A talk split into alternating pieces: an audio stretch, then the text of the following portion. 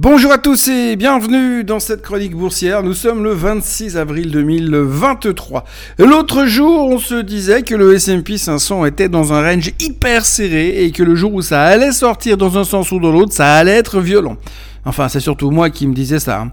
hier, nous avons eu un début d'excitation et pendant un bref instant, on a commencé à croire qu'on avait choisi notre direction. Sauf qu'hier soir, on a eu des chiffres trimestriels chez Microsoft qui ont fait que l'on s'est à nouveau demandé s'il ne fallait pas racheter le rallye avant de rater quelque chose. En tous les cas, cette semaine, je me suis plaint du manque de choses à dire, mais là, hier, on était servi. Hier, pendant quelques heures, nous avons mis le sujet de la fête de la prochaine hausse des taux et du fait qu'ils vont pivoter ou pas de côté et on s'est concentré sur les chiffres du trimestre et l'éventuel retour de la crise des banques. Du côté des chiffres du trimestre, il y avait du monde avant l'ouverture et après la clôture américaine et clairement, il y avait un avant et un après. Mais prenons les choses dans l'ordre. Tout d'abord, nous avons eu des boîtes comme 3M, UPS, McDonald's ou encore Pepsi des sociétés qui ont le pouvoir de nous donner des indications sur l'économie et les habitudes de consommation. Du coup, ça nous a permis de se projeter dans un monde qui pourrait bien se compliquer un peu du point de vue économique. Oui, on sait tous que si l'inflation semble vaincue aux yeux de la Fed, la hausse de mercredi prochain devrait être la dernière. Mais on sait tous aussi que le coup de frein donné par la Fed pourrait mettre l'économie en récession.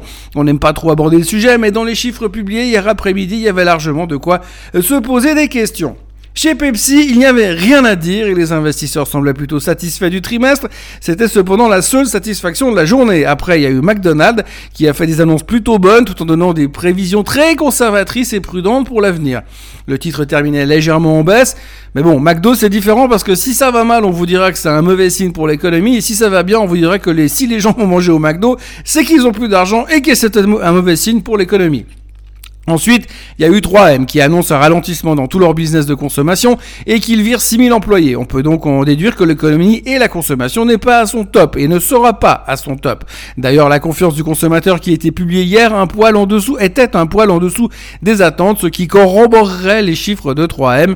Le titre ne faisait rien. En même temps, vu là où il se trouve, on le voit mal aller plus bas. Et puis, il y avait UPS. Et c'est assez marrant parce que UPS, c'est un titre dont tout le monde se fout le reste de l'année. Mais par contre, dès que l'économie est un peu tendue, on se concentre à fond sur le sujet et on essaye d'en tirer des conclusions qui pourraient éventuellement nous permettre d'anticiper quelque chose.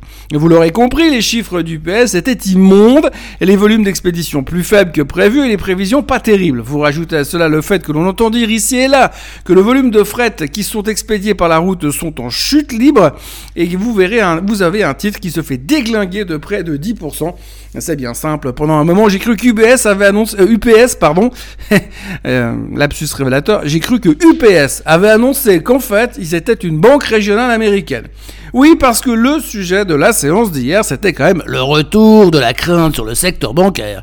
Alors moi, je dois vous avouer que été surpris. Hein. Été surpris parce que je pensais sincèrement que les actes de génie de la finance suisse avaient réglé le problème une fois pour toutes, que l'intégration du Crédit Suisse dans l'UBS pour créer une méga banque systémique était la solution que le monde financier mondial attendait pour retrouver euh, sérénité, calme et plénitude.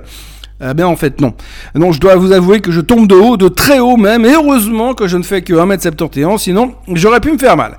Donc hier on est venu, revenu sur le sujet plutôt, d'abord parce que les chiffres de l'UBS n'étaient pas les plus sexy de leur histoire, bien qu'il soit à peu près impossible d'interpréter quoi que ce soit dans les chiffres d'une banque, déjà dans une situation normale, mais en plus quand elle est en train d'absorber une autre banque et qu'on sait pas trop ce qu'il y a dedans. Et pour être franc, le problème d'hier, c'était pas l'UBS, c'était plutôt la First Republic. Je vous en ai touché deux mots dans la chronique d'hier, les chiffres étaient immondes, on ne sait pas trop quand ils renoueront avec les chiffres noirs, pour autant que cela se produise un jour, mais ce qui a le plus choqué Wall Street hier, c'était la fuite des capitaux, les 100 milliards de retraits qui ont foutu le camp et ont immédiatement jeté l'opprobre sur tout le secteur mais sur euh, First Republic en particulier. Le titre a perdu 50% hier soir et l'ETF des banques américaines plongeait de plus de 4%, faisant du même coup ressurgir le spectre d'une autre faillite bancaire à la SVB. C'était comme jeter du sel sur des blessures récentes et non cicatrisées.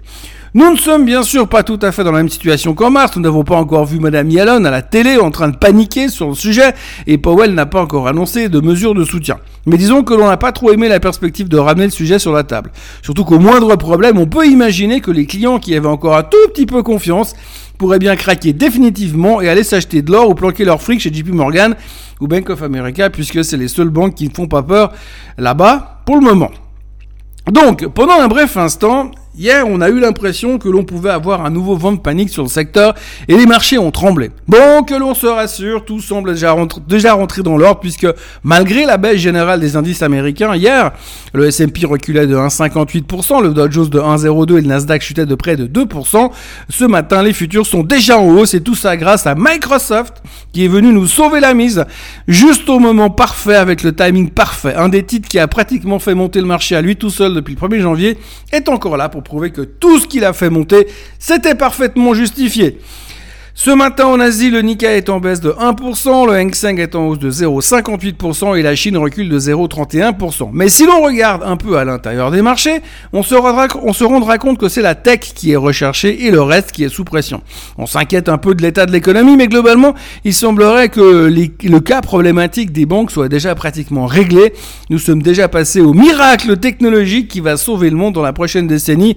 Ouais, bon, d'accord, j'exagère un peu. Alors disons le miracle technologique qui va nous sauver la journée et nous redonner espoir de voir le S&P casser un jour la résistance mythique des 4200 points et entrer enfin dans un nouveau bull market. Du côté de l'or, on est à 2004. Avec le retour des craintes sur le secteur bancaire, on aurait pu s'attendre à mieux. Le pétrole est à 77,50. Euh, le baril est en train de tester la moyenne mobile des 50 jours et semble être en train de chercher un point bas avant d'attaquer sa prochaine jambe haussière. Il y a un gap à combler juste en dessous et une exagération en direction des 75 dollars à la baisse pourrait être une occasion en or de sauter dans le train. Le Bitcoin, quant à lui, se traite à 28 350. Dans les nouvelles du jour, la première chose qu'il faut retenir, c'est les chiffres canons de Microsoft, le moteur de la croissance du géant de Seattle, le cloud, et le retour et l'ensemble de ce qui a été publié était au-dessus des attentes. Euh, vous rajoutez à cela les commentaires rassurants, motivants et encourageants de la part du CFO lors de la conférence de presse et vous aurez un titre qui se traite en hausse de près de 10% after close. L'ouverture devrait se faire au-dessus des plus hauts du mois d'août dernier et la porte est clairement ouverte pour aller chercher les plus hauts de tous les temps. On notera que Microsoft a beaucoup parlé d'intelligence artificielle et ils estiment que c'est euh, ce qui va générer la croissance et les revenus dans le futur la déclaration, déclaration qui a donc forcément euh, bien aidé Nvidia After Close également, comme d'habitude dès qu'on parle d'intelligence artificielle. Chez Google, les chiffres étaient moins impressionnants, mais ils étaient également meilleurs que les attentes. Le titre prenait 1,5% after close, mais c'est surtout le nouveau programme de rachat d'actions à hauteur de 70 milliards qui vaut la peine d'être noté. Dans les autres publications, on retiendra que c'était correct chez Visa et chez Texas Instruments. Les deux titres étaient en hausse after close et l'on peut se demander si les chiffres sont vraiment bons ou est-ce que les attentes étaient vraiment tellement basses que faire pire aurait été compliqué.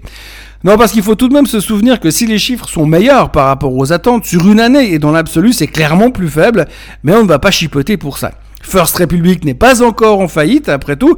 La vie est belle et les oiseaux chantent. Dans le reste des nouvelles, on parle de Biden qui se présente à sa propre succession. Alors, je ne sais pas si ça vaut la peine d'être commenté. Hein. Le gars, il est limite grabataire, il s'est devenu une marionnette pilotée par un staff qui ne bosse que pour lui, et on ne sait pas s'il sait vraiment encore ce qu'il fait. Mais on trouve que c'est une bonne idée de réélire un type qui aura 86 ans à la fin de son second mandat.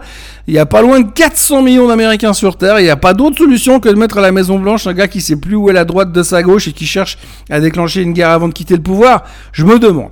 Et mis à part cette nouvelle pathétique et qui ne surprend personne malheureusement, il faut aussi retenir que le plafond de la dette n'a toujours pas trouvé de solution. Et hier, Madame Yellen a fait un discours qui montre qu'elle commence euh, quand même légèrement à paniquer. La secrétaire du Trésor a déclaré qu'un défaut de paiement de la part des USA serait catastrophique pour l'économie, entraînant un chômage de masse, des défauts de paiement et une hausse de taux d'intérêt à perpétuité. À perpétuité c'est vraiment le genre de mots qu'on a envie d'entendre en ce moment. Donc ça commence à devenir chaud du côté de la dette et la seule chose qui préoccupe Washington pendant ce temps, c'est qui sera l'adversaire de Biden. Alors moi je vous le dis, je me réjouis de ces prochaines semaines. On risque euh, de bien rigoler quand même. Hein. Côté chiffres économiques, eh bien il y aura euh, le climat euh, de la consommation en Allemagne, la confiance du consommateur en France, ainsi que les ventes de casseroles. Casseroles qui sont fortement recherchées au marché noir en France depuis que l'empereur de Macronie a mis des restrictions de déplacement pour le bon peuple qui sort avec une casserole à la main. Il y aura aussi le Z2W en Suisse, les nouvelles hypothèques aux USA, les durable goods, les inventaires pétroliers et plein de membres de la BCE qui tentent de se faire entendre avant la réunion de la semaine prochaine. Mais personne ne les écoute de toute façon. Pour les chiffres du trimestre, ce matin, nous aurons Roche et Lonza en Suisse, Dassault, Michelin, Orange et Danone en France, Puma en Allemagne et aussi aux USA. Il y aura Boeing, ADP et General Dynamics avant l'ouverture. Puis ce soir, after close, nous aurons Meta, histoire de voir si Zook va encore virer du monde pour garantir son train de vie. Actuellement, les futurs sont en hausse de 0,5%. Merci à Microsoft. En ce qui me concerne, je vous souhaite une excellente journée et comme d'habitude, on se voit demain à la même heure et au même endroit. À demain!